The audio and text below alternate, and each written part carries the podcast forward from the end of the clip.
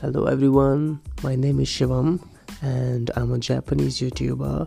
So I've started my channel on 2020 18th June and I make pretty uh, okay okay videos in Japanese. So yeah, and yeah, if you really want to do something, then just do it right now because there isn't any right time to do. Okay, now is the right time.